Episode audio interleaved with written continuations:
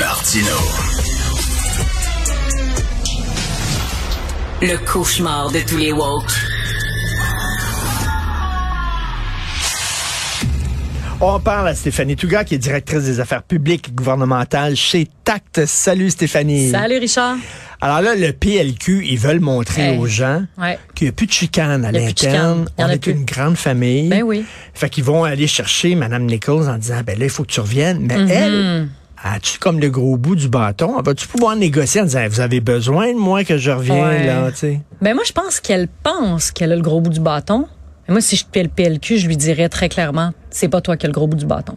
Est-ce- parce que la réalité, c'est est-ce que Marie-Claude Nichols va vouloir siéger pendant les quatre prochaines années comme indépendante et avoir aucune tribune, aucun temps de parole à l'Assemblée Ben oui. nationale, aucune représentation pour faire avancer ses dossiers locaux, pas d'écoute d'aucune des oppositions parce qu'on la voit comme quelqu'un qui, qui a quitté avec fracas, qui a quand même un certain ego. Euh, moi, je, je, je, je pense pas que c'est elle qui a le gros bout du bâton. C'est juste que dans les médias, puis dans, dans, dans ceux- tous ceux qui regardent la politique, ce qu'on constate, c'est elle, elle, elle a quitté le caucus, puis quelques jours plus tard, Dominique Anglade a quitté la chefferie du Parti libéral. Mais je pense pas que c'est vrai que c'est elle qui a le bout du bâton, et je ne pense pas que c'est elle qui a fait en sorte que Dominique Anglade a quitté. Je Il pense que ça l'a précipité. Donc, il faut qu'elle fasse preuve d'une certaine humilité. Elle il n'a faut pas qu'elle pas le commence à se croire. je veux dire, Marc-Claude Nichols, il y a trois mois, là, il n'y a pas personne qui savait c'était qui au. Québec. Puis là, je pense qu'il faut qu'elle revienne un peu sur terre en se disant, bon, là, ma formation politique, elle est mise à mal. Ma formation politique, elle a besoin que tout le monde mette l'épaule à la roue pour la reconstruire, que tout le monde mette l'épaule à la roue pour être une opposition constructive contre la CAQ, qui est un espèce de mastodonte euh, à l'Assemblée nationale. Puis si si elle est pas prête à revenir en ayant des responsabilités, parce que ce que j'entends euh, comme bruit de couloir, c'est qu'elle ne souhaite pas avoir aucune responsabilité, sauf être troisième vice-présidente de l'Assemblée nationale. C'est déjà M. Franz Benjamin, si, si je me trompe pas, qui, qui a cette fonction-là. Ben là, parlant du Parti euh, libéral, c'est euh, Marc Tanguay qui Oui. est le chef intérimaire. Oui. Euh, il est très partisan. hein. Oui, Il est très il est très sanguin. partisan. Oui. Il a tout le temps l'air au bout de sa chaîne un peu. C'est vrai. c'est vrai, hein? Il a tout le temps l'air prêt à sauter. Oui, oui, euh, oui. il- est assez agressif. là. Je sais pas le. euh, un changement de ton, là, avec Dominique Anglade. Oui. Complet. Changement de ton, changement de style. Mais qu'est-ce que ça veut dire justement pour le Parti Ouais. libéral? On jette les gants? Ben, il y a un peu de ça. Hein. Je pense qu'il faut être en mode combatif, montrer qu'on qu'on a encore une raison d'exister, parce que dans les dernières années, mais surtout dans les derniers mois, on a cherché le Parti libéral. On ne sait pas ce qu'ils proposent. On ne sait plus qui ils sont. Marc Tanguay dit « Let's go ». Euh, je drop les gants, je saute dans l'arène, je fais de la politique. Mais moi, franchement, je j'haïs pas ça. Euh, Ce qui est intéressant, par exemple, c'est que M. Tanguay a déjà, ben, il laisse planer le doute qu'il pourrait, en, en plus d'avoir accepté les fonctions de chef intérimaire, vouloir se présenter à la chefferie Eh, du Écoute, PLQ. euh, j'en parlais avec euh, Tom puis Jean-François Lisée, Tom Molker. Ils Ouais. ils collaient au plafond les deux en disant ça n'a aucun bon sens. Tu peux pas faire ça. Mhm. Ben moi, je suis absolument d'accord avec eux. Pourquoi Parce que parce que à un moment donné, quand t'es chef intérimaire puis qu'il y a une course là, il y a un Il y a un caucus qui s'active, qui va chercher des dons, qui se range derrière les différents candidats, les différentes candidates, puis ça crée quand même un climat euh, de tension, ça brasse là dans un caucus quand il y a une course à la chefferie. Puis si en plus ton chef intérimaire dans le caucus où ça brasse, c'est lui qui tient les rênes, mais qu'est-ce qu'il va faire? Il va tout commencer à placer ses amis, leur donner des des postes dans les fonctions clés où les dossiers c'est plus chaud, puis il va avoir du favoritisme à l'interne. De facto, c'est normal. Moi, si demain matin je décidais d'être chef de n'importe Ben, quoi, tu veux placer tes alliés, c'est tout à fait naturel. Mais c'est c'est une Puis ça lui situation donnerait une longueur d'avance ben, une là. immense longueur dire, d'avance. Puis toutes les formations politiques le font. Quand tu es chef intérimaire, il y a un peu dans la coutume, puis dans certains cas dans les règlements internes du parti, que tu ne te présentes pas à la chefferie. Ben, ça se peut-tu que c'est parce qu'ils savent que ça se bouscule pas au portillon pour être chef Ben, du, il y a de ça, puis je pense que Marc Tanguay se dit garde, si je fais une bonne job comme chef intérimaire, euh, les gens vont vouloir que je reste. C'est un peu ça hein, dans le cas du PQ. Pascal Burbé, il était excellent comme chef intérimaire. Oui. Les gens ont appelé à ce qu'il se présente à la chefferie, Madame- chose qu'il n'a pas faite. Madame Ambrose?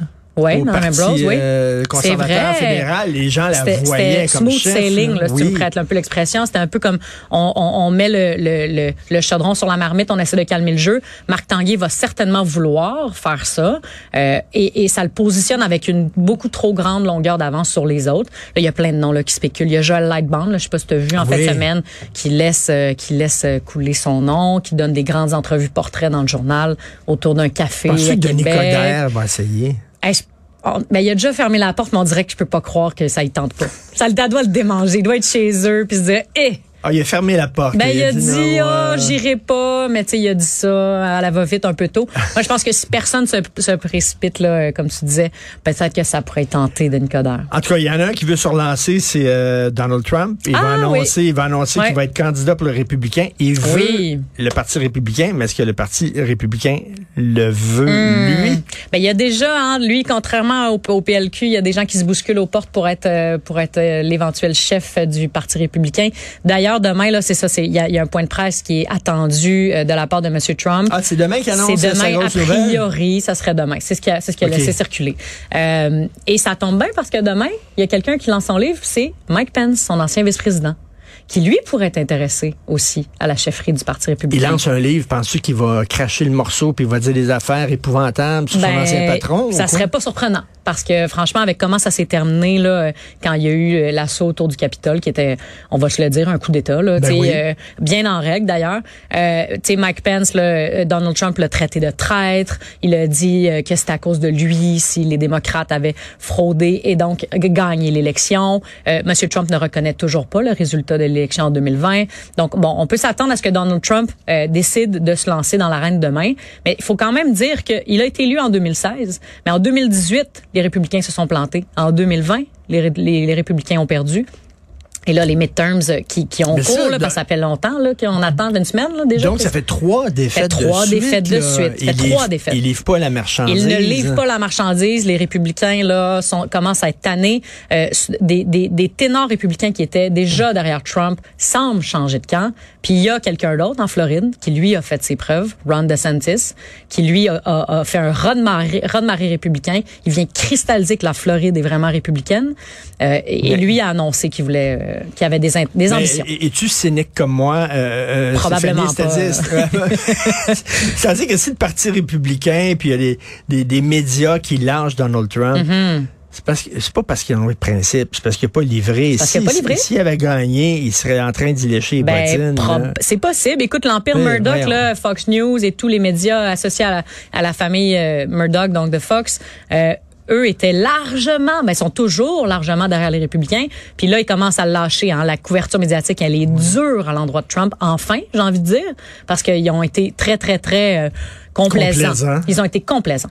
Mais écoute, euh, donc ça va pas très bien pour Trump. Non, Euh, ça va très mal. Bolsonaro qui a perdu au Bolsonaro Brésil aussi. C'est quoi? C'est-tu la fin de la vague populiste? euh? Ben, dans les Amériques peut-être, mais en Europe au contraire, hein, il y a eu une vague, un retour là d'une certaine droite euh, très très euh, repliée sur elle-même, disons. Italie. En Italie, par exemple, euh, c'est eux qui sont en Hongrie, en Pologne, euh, il y a en Suède aussi qui est en- assez surprenant. Oui. Hein, il y a eu un retour d'une droite très très identitaire.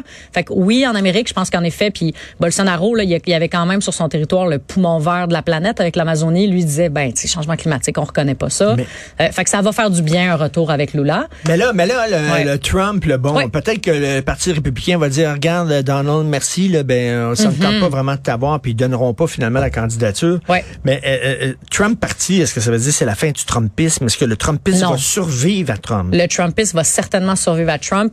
Puis Mike Pence, il est plutôt, il est quand même un peu plus modéré, très catholique, là, très religieux, Oui, hein, une droite ouais, assez ouais. religieuse.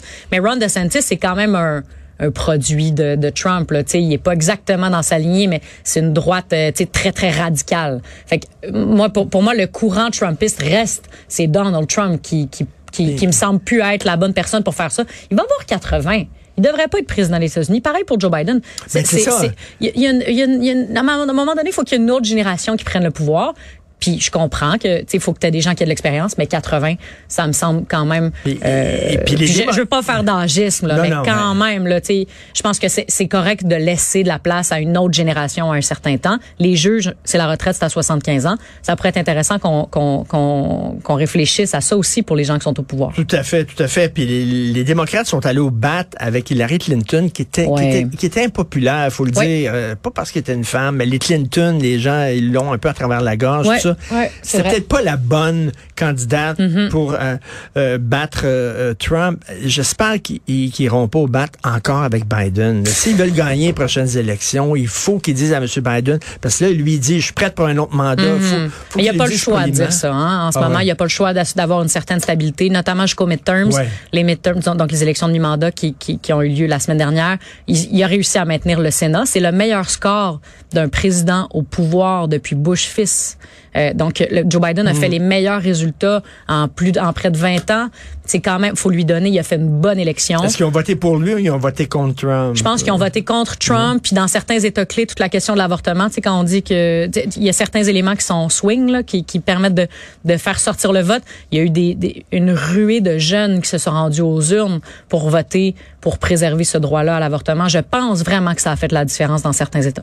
Et on, on revient au Québec, Air Canada, la loi 101. Oui. Air Canada, il dit, nous autres, on veut pas... euh, euh, C'est ça, on veut Ouais. pas s'assujettir à la loi 101. On attend la prochaine loi là, Fédérale. fédérale. sur les langues officielles. Euh, Est-ce que ça aurait pas été gentil de la part d'Air Canada en disant, bah, on- regarde, on n'attendra pas la loi. Là. Effectivement, le français, c'est- important au Québec, puis on va le faire. Moi, je suis peut-être plus dur que toi. Je pense pas que ça aurait été gentil. Je pense que ça aurait été la moindre des choses. euh, Air Canada, c'est une entreprise canadienne.